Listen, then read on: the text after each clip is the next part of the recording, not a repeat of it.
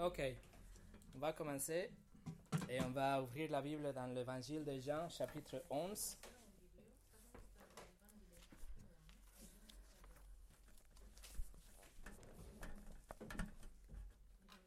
Jésus ressuscite Lazare.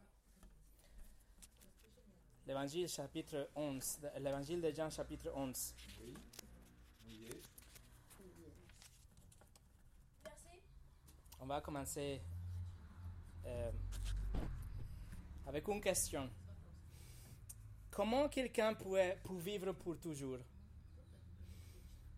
N'est-ce pas la question qui a hanté l'humanité depuis la nuit des temps? Comment est-ce qu'on peut vivre pour toujours? Est-ce que la mort peut être abolie? Est-ce qu'on peut avoir vraiment la vie éternelle? Est-ce que quelqu'un a déjà eu, euh, a déjà réussi à vaincre la mort Le poète anglais Thomas Hardy a écrit Les deux questions ultimes de l'existence sont celles-ci. Y a-t-il quelqu'un qui a réussi à duper la mort? Et la deuxième question, s'il a fait, m'a-t-il montré comment moi aussi je peux tromper la mort? C'est ça la question qui a hanté l'humanité. Et la Bible a des réponses. La Bible nous dit que oui, Jésus a vaincu la mort et oui, il y a une façon pour vous et moi pour le faire aussi.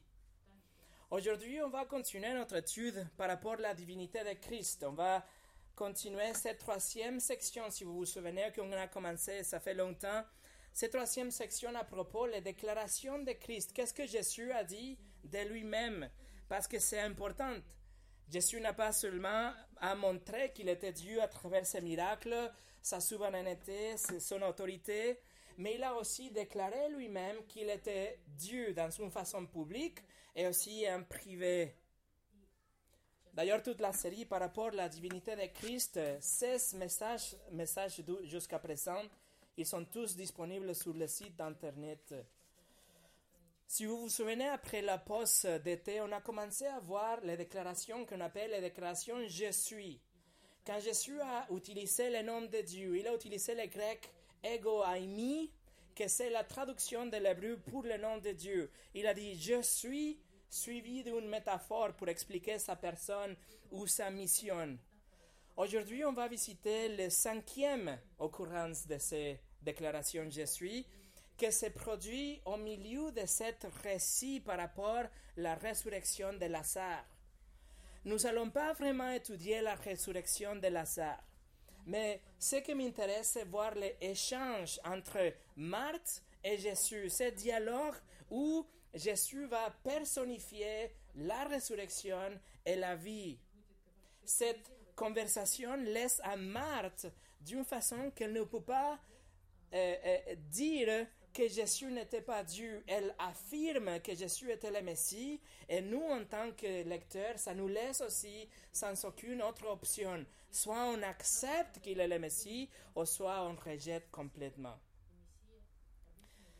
Mais avant de commencer, on va prier. Seigneur, glorifie ton Fils aujourd'hui à travers ta parole. Montre-nous la divinité de Christ, montre-nous le pouvoir de Jésus, le pouvoir que personne d'autre a eu. Il n'a pas seulement déclaré qu'il était Dieu, mais il a montré aussi. Et la façon dont il expliquait, c'est quelque chose d'incroyable qu'on va voir aujourd'hui. Seigneur, je te prie qu'à la fin de ce message, cette étude, notre réponse soit la même que Marthe, de dire oui, je crois que tu es le Messie. Alors Seigneur, touche nos cœurs aujourd'hui. Affermis notre foi aujourd'hui. Au nom de Jésus. Amen. Le message d'aujourd'hui s'appelle La résurrection et la vie. Quand on arrive dans le chapitre 11 de l'évangile de Jean, le ministère public de Jésus, il vient de finir. Le ministère public de Jésus se finit dans le chapitre 10 avec une dernière confrontation entre Jésus et les, leaders religieux. Et maintenant, Jésus, il passe de l'autre côté du Jourdain, il se retire dans cette autre euh, euh, zone qu'on appelle la Péréa. Et là, il va rester quelques mois, tout le chapitre 11 et tout le chapitre 12, pour après, dans le chapitre 13 déjà, revenir à Jérusalem pour la dernière semaine de Christ, ce qu'on appelle la semaine de la Passion ou la dernière semaine avant la crucifixion. Donc, le chapitre 11 et le chapitre 12 de euh, l'évangile de Jean, il sert comme un pont entre le ministère public de Jésus et la croix. Et en fait, à la fin de ce chapitre 11, donc la résurrection de Lazare, on, arrive à la, euh, euh, le moment le plus haut de la haine de, la, de ce groupe de leaders religieux contre Jésus. C'est en fait à cause de ce miracle, la résurrection de Lazare, qu'il décide que maintenant, c'est le moment, on ne peut pas le laisser vivre, on doit tuer Jésus-Christ. L'étude qu'on va voir aujourd'hui, donc, se trouve dans cette histoire.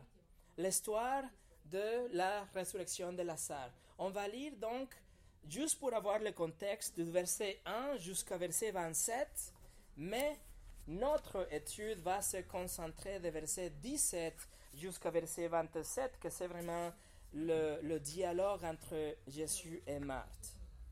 Alors, on va lire chapitre 11 à partir du verset 1.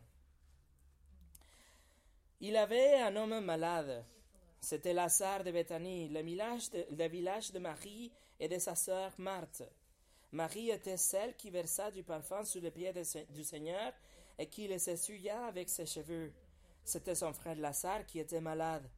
Les sœurs envoyèrent dire à Jésus, Seigneur, celui que tu aimes est malade. À cette nouvelle, Jésus dit, Cette maladie n'aboutira pas à la mort, mais elle servira à la gloire de Dieu, afin qu'à travers elle, le, la gloire du Fils de Dieu soit révélée. Or, Jésus aimait Marthe, sa sœur et Lazare. Quand il eut appris que Lazare était malade, il reste encore douze jours à l'endroit où il était. Puis il dit aux disciples, Retournons en Judée. Les disciples lui dirent, Maître, tout récemment les Juifs cherchaient à te lapider et tu retournes là-bas? Jésus répondit, N'y a-t-il pas douze heures de jour? Si quelqu'un marche pendant les jours, il ne trébuche pas, parce qu'il voit la lumière de ce monde.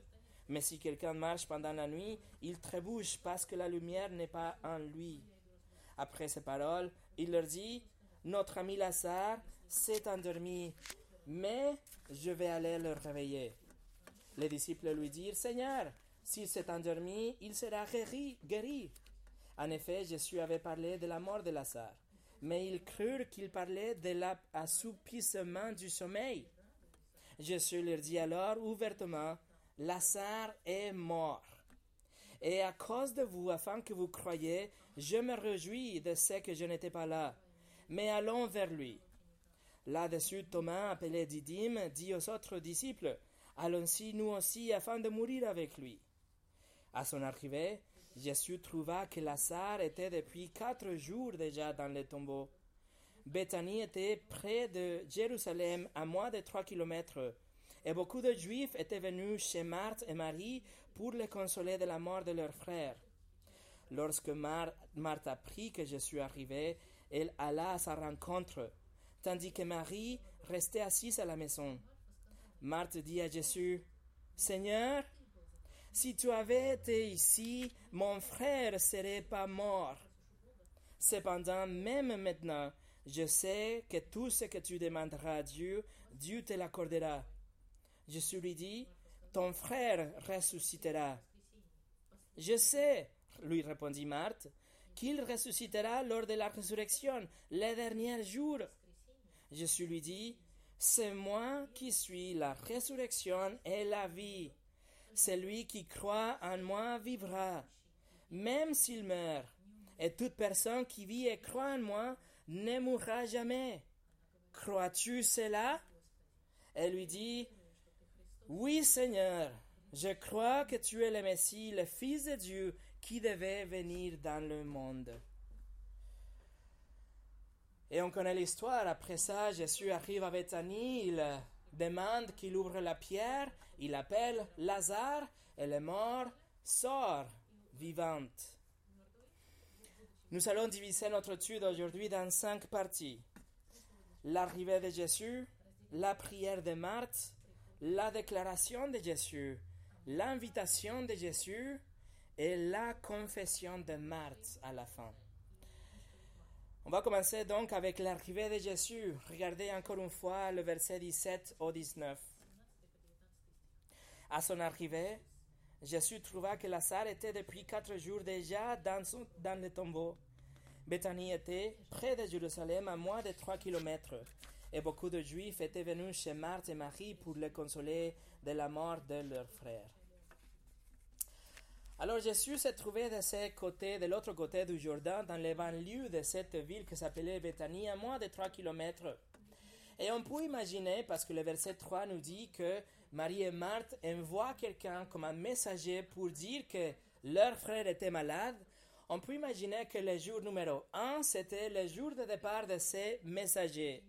Les messagers, ils partent le jour numéro 1. Et après quelques moments de son départ, Lazare est mort. Comment on sait ça? Parce que quand Jésus revient, il était déjà mort pendant quatre jours. Alors le messager part et tout de suite, ou quelques moments après, ou la veille, le, le- Lazare est mort. Et on lit dans le verset 6, on a lu dans le verset 6 que Jésus a fait exprès de rester 12 jours de plus avant de venir à Bethanie pour visiter Marie et Marthe. Il était déjà dans la tombe pendant quatre jours une fois qu'il arrive. La question est pourquoi Jésus est resté là 12 jours de plus? Pourquoi ce délai C'était quoi l'objectif de ce délai de 12 jours avant d'aller à Bethanie On peut savoir que ce n'était pas pour laisser Lazare mourir. Et on sait ça parce que Lazare était mort quelques moments après le départ de ses messagers. Il était tellement malade. La Bible nous le dit, comme on l'a lu à tout à l'heure, il était tellement malade que c'est à cause de ça que Marie et Marthe décident d'envoyer le messager. Ils avaient peur au point de craindre la mort de leur frère. Alors, Jésus reste où il était de l'autre côté du Jourdain 12 jours de plus, justement pour fortifier ou renforcer la foi, la foi de ces deux femmes, pour les forcer vraiment à lui faire confiance avec le miracle qu'il va faire avec Lazare. La deuxième raison pour laquelle Jésus a resté eh, eh, ce délai de 12 jours, c'est parce que il a voulu que tout le monde sache, que tout le monde soit vraiment sûr que Lazare était vraiment mort. En fait, il avait une tradition dans ces jours-là, une tradition juive, qui disait qu'une fois qu'une personne euh, décédait, que l'esprit sortait et que l'esprit tournait autour de la personne pendant trois jours. Et une fois que le corps commençait à se décomposer, l'esprit voyait ça et disait c'est le temps pour partir. Alors Jésus, il attend ces deux jours de plus et il revient le quatrième jour pour être sûr que même par rapport à leur propre tradition, Lazare était vraiment mort. Que même par rapport à leur propre tradition, l'esprit était déjà parti. Et troisième raison pour laquelle Jésus reste deux jours de plus, c'est parce qu'il veut que Lazare soit vraiment mort, déjà enterré, déjà enveloppé, pour que le miracle de la résurrection soit vraiment, vraiment impressionnant. Pour que personne puisse dire, mais il était juste un peu malade ou il était juste endormi. Non, il était vraiment mort quatre jours dans le tombeau fermé. Mais ce qu'on doit vraiment considérer, mes amis, c'est que Lazare ne prévoyait pas vraiment de mourir ce jour-là. Lazare ne savait pas qu'il allait mourir. Bien sûr, il était malade, il était vraiment malade, mais il ne savait pas que son temps était déjà arrivé. Je suis sûr qu'il pensait qu'il allait juste euh, se rétablir et sortir le lendemain ou quelques jours après. Et c'est justement ça, mes amis, que c'est vraiment troublant à propos de la mort. Qu'elle arrive quand on ne l'attend pas? Que l'homme a aucun contrôle par rapport à la mort. Écoutez ce verset, c'est ce que la Bible nous explique. Le livre d'Ecclésiaste nous dit L'homme n'est pas maître de son souffle pour pouvoir le retenir, et il n'exerce exerce aucun contrôle sur le jour de sa mort. Le livre de Job, il dit, l'être humain, né dans la femme, né de la femme, pardon, sa vie est courte, mais pleine d'agitation. Il pousse comme une fleur, puis il se flétrit. Il s'enfuit comme une ombre sans résister. Le livre de Jacques nous dit À vous maintenant qui dites Aujourd'hui ou demain nous irons dans telle ville, nous y passerons un- une année, nous y ferons des affaires et nous gagnerons de l'argent. Vous qui ne savez pas quoi ce qui arrivera demain. En effet, qu'est-ce que c'est votre vie? C'est une vapeur qui paraît pour un instant et qui disparaît ensuite. Et Jésus aussi racontait l'histoire de cet homme riche qu'il faisait des plans par rapport à son argent. Qu'est-ce que je vais faire après? Et Dieu lui dit à cet homme, il dit, homme de pour vous de bon sens, cette nuit même ton âme te sera redemandée. Alors il a une incertitude par rapport à la mort. Et pour un non-croyant, cette in- incertitude, une, nous donne une- il leur donne une anxiété parce qu'il n'est pas prêt pour mourir. Pour un croyant, pour un chrétien, on a la même incertitude, on ne sait pas quand ça va arriver, mais on est sûr qu'est-ce qui va se passer après. On est sûr parce que Dieu nous le dit dans sa parole. On est sûr qu'il aura un jugement. On est sûr qu'il aura la vie éternelle ou la punition éternelle. Alors pour un croyant, la vie, pardon, la mort, c'est juste une autre partie de la vie. C'est la partie quand la vie éternelle commence. Dans les années 1800, quand il a eu la quatrième pandémie de choléra, cette maladie qui a réclamé la vie de 90, euh, 90 000 personnes en Russie, 20 000 personnes aux Pays-Bas, plus de 100 000 personnes en Italie, 50 000 personnes aux États-Unis et 6 000 personnes à Londres, où Charles Spurgeon était en train de prêcher dans ces jours-là. Écoutez ce que Spurgeon a dit au milieu de cette pandémie. Il a dit Peur de mourir? Je, mer- je remercie Dieu. Moi, non. Le choléra pour revenir l'été prochain. Je prie qu'il ne puisse pas revenir. Mais s'il revient, peu m'importe. Je travaillerai dur et visiterai les malades de nuit, de jour, jusqu'à épuisement. Et si le choléra m'attrape, une mort soudaine est une gloire soudaine. D'ailleurs, Charles Spurgeon est mort quand il avait, à l'âge de 57 ans, d'un mélange de rhumatisme, de gouttes et une infection rénale. Il est mort juste à côté de Nice, à Menton, dans l'année 1892. Voilà, la mort, elle peut arriver dans n'importe quel moment. Mais les croyants, on sait qu'est-ce qu'il y a après. Et on a l'espoir de ce qu'il y a après. Numéro 2. La prière de Marthe. Regardez le verset 20. Lorsque Marthe apprit que Jésus arrivait, elle alla à sa rencontre, tandis que Marie restait assise à la maison.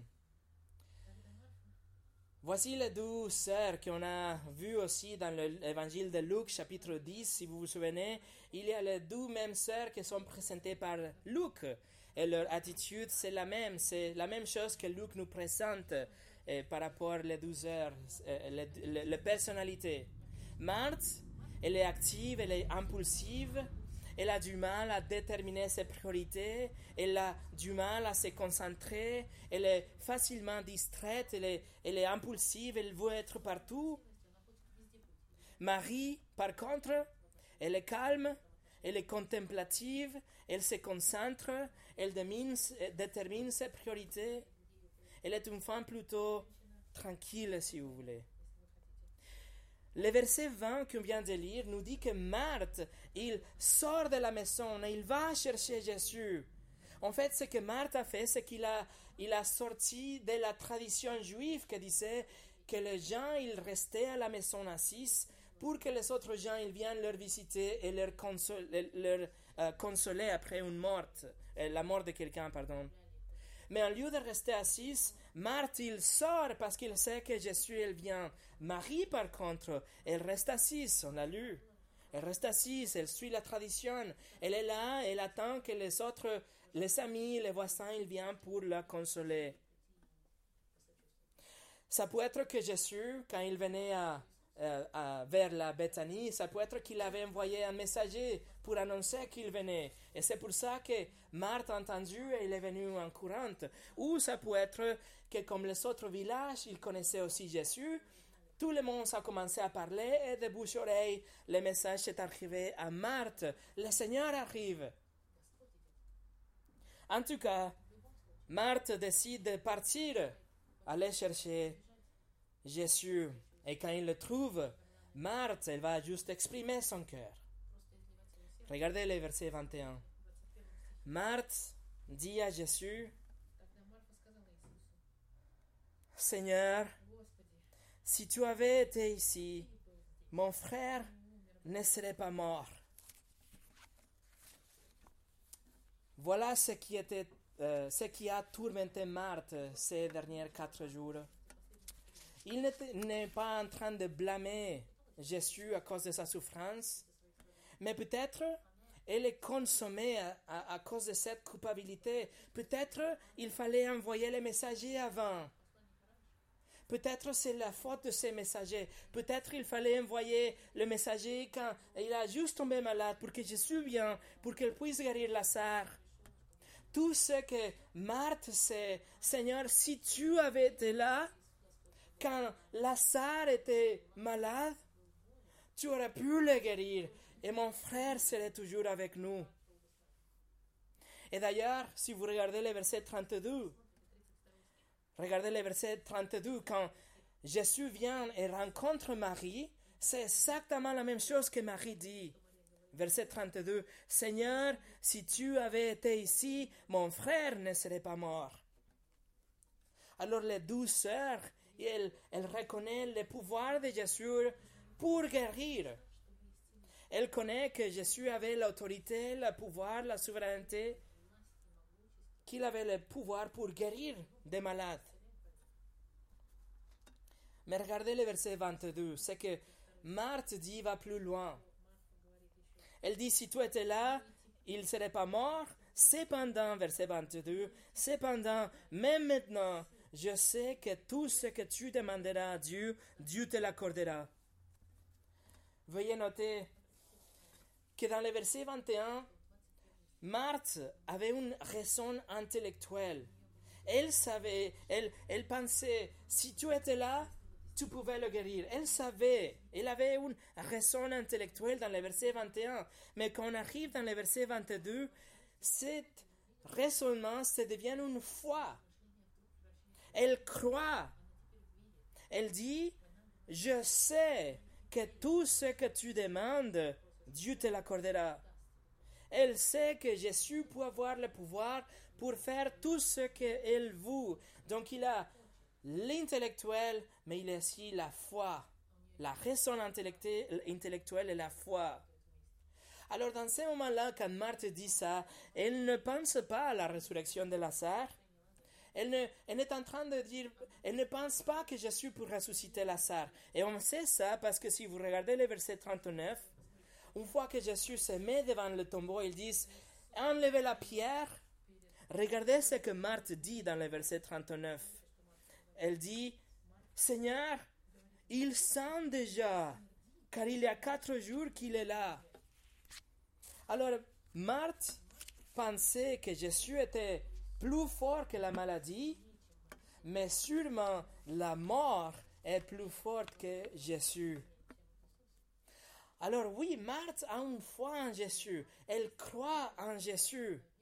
Elle a une vraie foi en Jésus. Elle croit qu'il a le pouvoir pour guérir. Mais elle n'est pas sûre qu'elle a le, le pouvoir pour ressusciter Lazare. Elle croyait que Jésus pouvait guérir. Mais pour guérir, il fallait qu'il soit là physiquement pour guérir. Peut-être il fallait le toucher. Vous voyez comme Marthe a une foi en Jésus, mais la foi n'est pas parfaite, la foi de Marthe. On sait aussi dans une autre euh, récit que Jésus a guéri le fils de cet soldat juste en disant euh, l'ordre. Il a tu pour rentrer ton fils est guéri. Alors il ne faut, il faut pas que Jésus soit présent, mais on a l'impression que Marthe pensait qu'il fallait qu'il soit là. Et on a l'impression que Marthe était sûre qu'elle pouvait guérir, mais pas ressusciter, pas, pas vraiment. Le verset 22 nous montre que Marthe croyait que tout ce que Jésus demande, il peut arriver. Peut-être Marthe pensait que quelque chose de bon pour, sortir de cette situation de, de, de tristesse. Marthe avait cette confiance que malgré sa, sa déception, Jésus pouvait faire quelque chose pour faire quelque chose de bien. Elle, elle le fait confiance quand même. Au milieu de ce moment déchirant, au moment de quand son cœur est vraiment brisé parce qu'il vient de perdre son frère, Marthe fait confiance en Jésus. Elle dit, je sais. Elle est convaincue que Jésus peut faire quelque chose. Et voici le verset 22 nous montre une petite prière de Marthe. Et on voit qu'elle a la foi. Elle a la foi. C'est pas une foi parfaite, mais c'est une vraie foi. Elle dit, cependant, même maintenant, je sais. Alors une petite prière, mais pleine de foi. Charles Spurgeon a dit, certaines prières seraient nettement mieux si elles étaient plus courtes, nettement mieux si elles ne déclaraient pas tant de mes propres volontés, mais déclaraient notre confiance dans la volonté parfaite de Jésus-Christ. Alors il faut juste prier, mes amis, avec cette foi. Déclarer qu'on est convaincu, je sais que tu peux faire ça, Seigneur Jésus. Numéro 3, la déclaration de Jésus. Regardez le verset 23. Jésus lui dit, ton frère ressuscitera. Je sais, lui répondit Marthe, qu'il ressuscitera lors de la résurrection, le dernier jour. La réponse de Jésus, c'est Ton frère va ressusciter, Marthe. Et elle dit Oui, je sais. En fait, c'était la même chose qu'elle a entendue de tous ces gens qui ont venu la visiter pendant les derniers quatre jours. Tous les gens qui viennent euh, euh, visiter Marthe, elle donne réconfort en disant Marthe, ton frère ressuscitera. Ton frère ressuscitera. Alors quand Jésus dit ça, elle dit Oui, je sais. Je sais qu'elle va ressusciter le dernier jour. En fait, la résurrection de mort, c'était quelque chose que on apprend aussi dans l'Ancien Testament. Alors le juif qui venait à Bethanie, il savait ça. Elle consolait Marthe en disant, ton frère va ressusciter. Elle leur rappelle cette réalité. Le livre de Job, chapitre 19, nous dit, quand ma peau aura été détruite, en personne je contemplerai Dieu. C'est lui que je contemplerai et il me sera favorable. Le livre de Daniel nous dit, beaucoup de ceux qui dorment dans la poussière dans la terre se réveilleront, les uns pour une vie éternelle, les autres pour la honte, pour l'horreur éternelle. Alors la résurrection, c'était un enseignement que c'était déjà en place. Euh, Marie et Marthe, elles savaient bien que Lazare allait ressusciter dans la résurrection finale. C'est quelque chose qui était affirmé par les pharisiens, quelque chose qui était nié par les sadducées, une autre secte religieuse. Donc Marthe avait, plus, plus de foi que les sadducées, mais en tout cas, Jésus réaffirme cet enseignement qui sûrement Marthe avait entendu de Jésus aussi, ton frère ressuscitera. Et donc Marthe dit, oui je sais, mais le dernier jour, Marthe, Marthe était sûre que Dieu pouvait ressusciter un mort le dernier jour, dans le dernier temps, mais pas aujourd'hui. Pas aujourd'hui, elle a pensé, oui, je sais, elle va ressusciter mon frère, mais, mais là, dans le futur, mais aujourd'hui, non, il est mort. Mais cela n'a pas de sens, mes amis, parce que comment on peut penser que Dieu a le pouvoir pour ressusciter des milliers de personnes dans, le, dans, dans des centaines d'années, je ne sais pas, quelques jours dans le futur, mais il n'était pas capable pour ressusciter une personne après quatre jours de sa mort.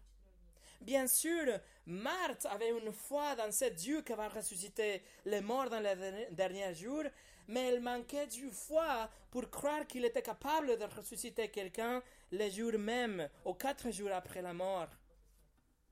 Et là, je me demande, comment est-ce qu'on peut faire confiance à Dieu dans des situations futures, mais douter qu'elle peut agir dans des situations présentes Nous, on croit qu'il aura une résurrection de mort, on croit que Dieu va recréer la planète, recréer l'univers. On croit qu'un jour on va voir Dieu assis dans son trône. On a toute cette foi dans toutes ces choses incroyables qui vont se passer un jour. Mais si aujourd'hui il y a quelque chose que ça va pas dans ma vie, je doute, je m'inquiète, je ne fais pas confiance. Il n'y a pas de sens. Alors oui, on doit être sûr que Dieu peut agir aujourd'hui comme il a fait dans le passé et comme il va faire dans le futur. Et voici la déclaration qu'aucun autre homme a jamais fait et a fait quelque chose pour prouver sa déclaration, les versets 25 et 26. Versets 25 et 26, Jésus lui dit, C'est moi qui suis la résurrection et la vie. Celui qui croit en moi vivra, même s'il meurt. Et toute personne qui vit et croit en moi ne mourra jamais. Crois-tu cela? Alors laissez-moi vous, vous amener à, à, travers ces deux versets dans quelque part, quelques parties. La première chose, c'est que Jésus prend la foi de Marthe, une foi qui était dans une chose lointaine, la résurrection de mort future, quelque chose que nous ne pouvons pas voir vraiment. Jésus prend cette foi, il dit, c'est moi. Tu dois croire en moi. Il prend la foi de Marthe et il donne un corps pour cette foi. Il dit, c'est moi. Ta foi doit être placée en moi. C'est-à-dire que ce n'est pas une question de temps c'est pas une question de temps. Si la résurrection, ça se passe dans de centaines d'années ou des milliers d'années, ou la résurrection, ça se passe aujourd'hui d'un homme quatre jours après la mort, le temps est pas important, mes amis. Ce qui compte, c'est la personne qui va faire le miracle. C'est le pouvoir de cette personne pour dire Lazare sort. Jésus n'a pas dit je suis celui qui va ressusciter le mort. Il a dit, je suis la résurrection. Jésus n'a pas dit, je connais les secrets pour avoir la vie éternelle, ou je suis celui qui peut vous donner la vie éternelle, ou je suis celui qui peut vous guérir et pour vous donner la meilleure vie, ou celui qui a le pouvoir pour vous ressusciter un jour. Non, il a dit, je suis la résurrection en personne. Il a dit, je suis la vie en personne. Le christianisme, mes amis, cette chose qu'on fait ensemble, c'est pas une religion organisée. C'est pas un groupe pour essayer d'avoir un pouvoir politique ou influencer nos communautés ou, ou juste avoir la promesse de la vie éternelle ou c'est pas une série de il faut faire ça, il faut pas faire ça, il faut faire ça. Non c'est pas un séminaire théologique, c'est pas un débat entre amis. Le christianisme, c'est une personne. La vie éternelle, c'est une personne. C'est Jésus-Christ. C'est notre foi, n'est pas quelque chose d'abstrait, c'est une personne. On croit en Jésus-Christ, la résurrection et la vie. John MacArthur écrit vous n'aurez pas la victoire sur la mort en allant à l'église. Vous n'aurez pas la victoire sur la mort en pensant d'une manière religieuse. Vous n'aurez pas la victoire sur la mort en faisant de bonnes actions. La résurrection et la vie est Jésus. La résurrection et la vie. Et donc Jésus est la vie pleine et bénie qui vient de Dieu. Il est la résurrection à n'importe quel moment de l'histoire du passé, du présent, du futur. une déclaration inconditionnelle qui n'a pas du tout limité par le temps. Je suis la résurrection et la vie. C'est moi la résurrection et la vie. Ça, c'est la cinquième déclaration, je suis. Quand Jésus utilise le nom de Dieu suivi d'une métaphore pour se décrire à lui-même et dit, je suis la résurrection et la vie. Il a déjà utilisé je suis le pain de vie, je suis la lumière du monde, je suis la porte du brebis, je suis le bon berger. Mais maintenant, il est la résurrection et la vie. Parce que c'est seulement lui qui a le pouvoir et l'autorité pour ressusciter le mort et donner la vie. Il est la vie. Et il a démontré, il a montré, il a prouvé quand il a ressuscité Lazare, le miracle que justement l'a mené à la croix.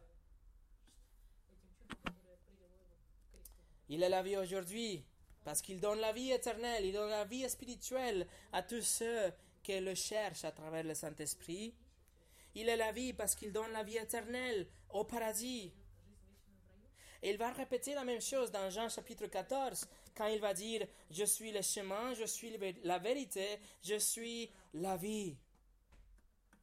Alors je vous pose une question.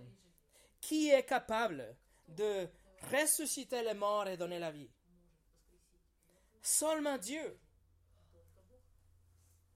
Pas la Vierge Marie, ni Mohammed, ni Bouddha, ni le karma, une force impersonnelle, ou l'univers, ou le best-seller, l'écrivain, l'auteur, le best-seller de l'année 2019, ou aucune religion, ou le New Age, ou une chanson, ou une église.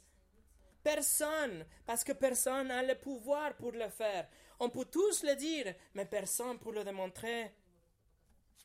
Parce que personne n'est Dieu, sauf l'homme, Dieu, l'homme, Jésus-Christ. Jésus est l'auteur de la résurrection. Jésus est l'auteur et la source de la vie. Alors mes amis, ne placez pas votre confiance. Ne pariez pas votre éternité dans quelque chose qui est moins que la résurrection. Ou quelqu'un qui est moins que la vie elle-même. Mettez votre confiance en Jésus qui est les deux choses, la résurrection et la vie. Deuxième chose, la phrase prochaine dans le verset 25 euh, nous dit, Jésus dit, celui qui croit en moi vivra, même s'il meurt. Regardez le premier mot, c'est marqué celui.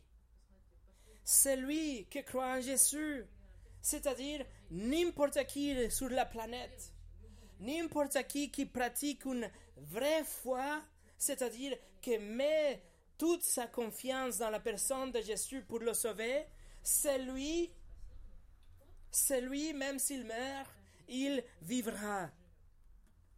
N'importe quelle personne, n'importe quel âge, n'importe quelle société, n'importe quel arrière-plan religieux, celui qui met toute sa foi en Christ, même s'il meurt, il vivra. C'est-à-dire, que si la personne qui ne place pas sa foi en Jésus, il n'aura pas la vie, il n'aura pas la résurrection. J'ai lu une histoire d'un missionnaire, John Patton, dans les années 1800. John Patton, il était envoyé dans le île au sud de l'Australie. Et il était en train de traduire la Bible dans la langue de ce peuple qui habitait dans cette île assez éloignée de toute civilisation. Il a trouvé qu'il n'existait pas, il n'existait pas le mot pour traduire croire. C'est-à-dire qu'il avait du mal à traduire des versets comme ça, parce que comment il pouvait traduire croire si les gens là, ils n'avaient pas la traduction pour les mêmes mots? Et donc un jour, il était assis dans son bureau, dans son, son chalet, je ne sais pas, et il avait un gars qui rentrait tout content pour rencontrer une histoire. Il, a couru et il a sauté et il a atterri sur une chaise en face de John Patton. Et John Patton a dit, c'est ça. C'est comme ça qu'on va traduire croire. On va le traduire comme mettre tout votre poids sur quelque chose. De la même chose que ce monsieur a sauté, a atterri avec tout son poids sur la chaise, c'est ça, croire. Mettre votre poids, avoir la confiance qu'il va vous attraper, que vous pouvez rester avec tout votre poids sur cette chaise. Alors les croyants en Christ, aujourd'hui, on meurt, on vieillit, on tombe malade, il y a des accidents. Donc lui, les chrétiens, nous tous, on va mourir. Mais si on a cette confiance, si on a mis toute notre foi, tout notre poids, comme cet gars sur cette chaise, notre esprit vivra pour toujours. Et nos corps, ils seront ressuscités, ils seront recréés dans le futur. C'est comme Warren euh, Wiersbe a écrit, il a dit, pour les croyantes, la mort n'est pas un accident, mais un rendez-vous. Pour les croyantes, la mort n'est pas quelque chose de mauvais. La malédiction de la, mort a été déjà enlevée. La justice qui se passe après la mort a été déjà satisfaite. Jésus a payé sur la croix. Alors le, résultat de ce jugement a été déjà prononcé. On est innocent.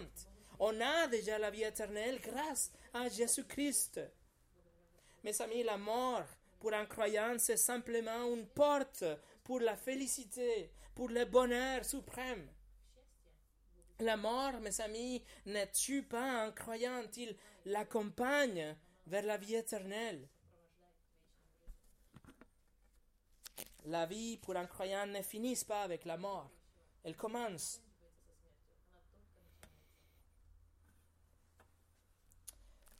J'ai lu euh,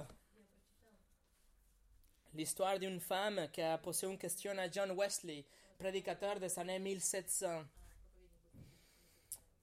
Cette femme a demandé, supposez, monsieur Wesley, que vous sachiez que vous allez mourir demain à minuit. Alors, comment passeriez-vous votre temps avant votre départ? Il répondit, tout comme j'ai déjà l'intention de passer. Je prêcherai à Gloucester demain matin à 5 heures, puis après je partirai à Tewksbury pour prêcher l'après-midi, puis j'irai rendre visite à la maison de Martin, puis j'aurai une conversation et je vais prier avec ma famille le soir comme d'habitude, et j'irai dans ma chambre vers 22 heures, me remettrai dans les mains de mon Père céleste, me allongerai pour mon repos, et me réveillerai dans la gloire. Tout simplement. Tout simplement. Si vous croyez en Christ, même si vous mourrez, vous, vous vivrez. Il y a deux semaines, euh, le grand-père d'une amie à mon fils est décédé. Il ne s'est pas réveillé, il est décédé dans son sommeil. Et, euh, mon fils a envoyé un message à sa copine. Il a dit, écoute, je, je suis désolé, euh, je suis désolé pour ton grand-père, etc.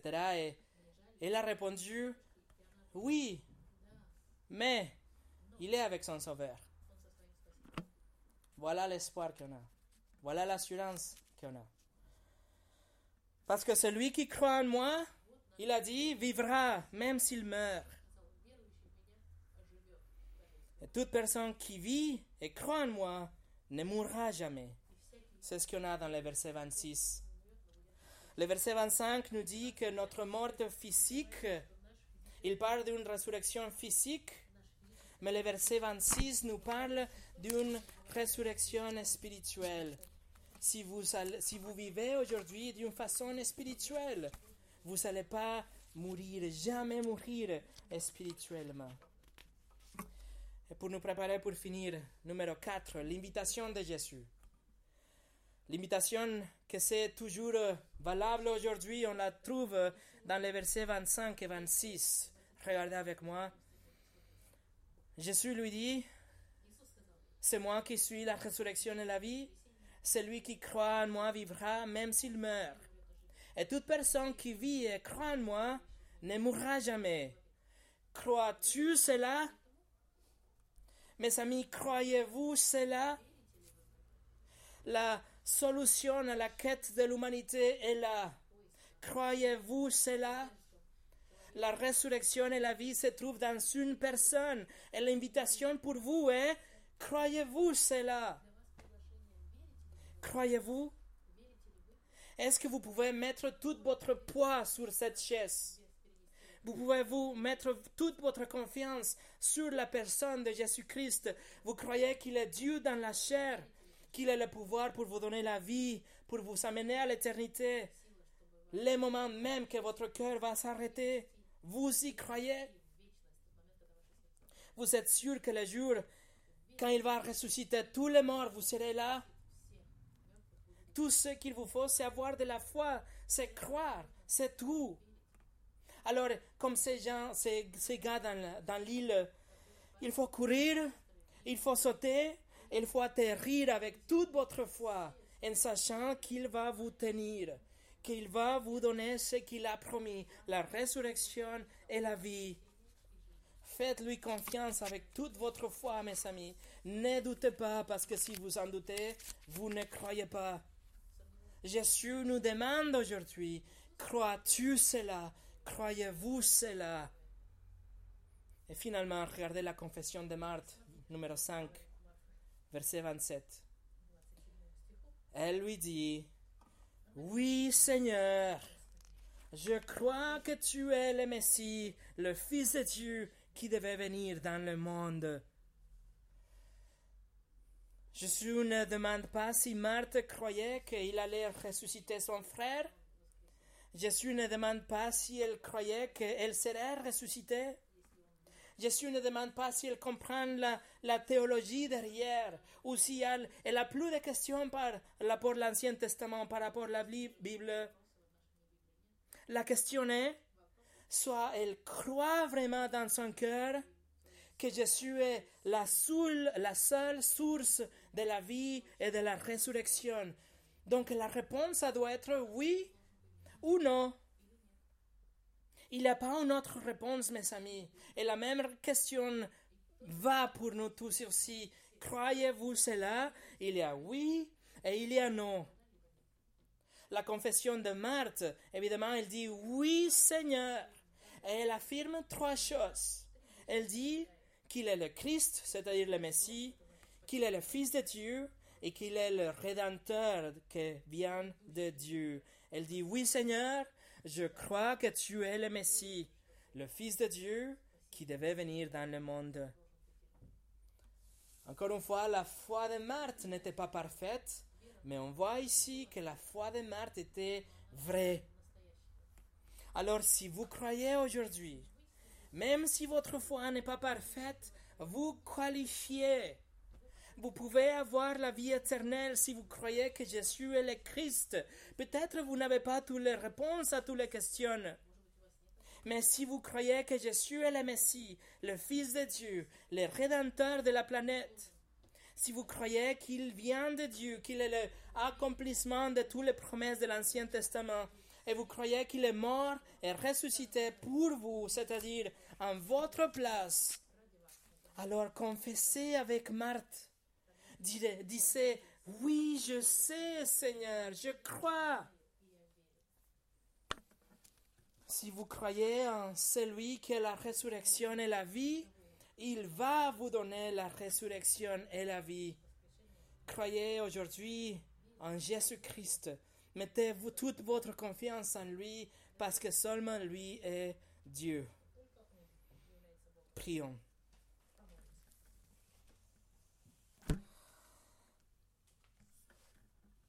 Seigneur, je déclare, je reconnais, je crois que tu es le roi des rois, que tu es le rédempteur, que tu es le Messie, que tu es celui qui devait venir pour sauver ton peuple de ses péchés. Je confesse que je suis un pécheur, je sais que je ne mérite pas la vie et sûrement pas la vie éternelle. Mais je crois que tu, dans ta vie parfaite, tu as tout donné pour me sauver. Que tu es allé sur la croix et tu, es mort pour moi, spécifiquement pour tous ceux qui croient en toi. Je sais, Seigneur, que tu es vraiment mort et que tu as pris en toi la colère de ton Père qui était censé de tomber sur moi à cause de tous mes péchés. Tu es vraiment mort, mais tu es vraiment ressuscité. Et aujourd'hui, tu me proposes, tu m'invites à voir la résurrection et la vie si je crois en toi. Donc je dis oui, je crois en toi, tu es le Messie, tu es le Seigneur.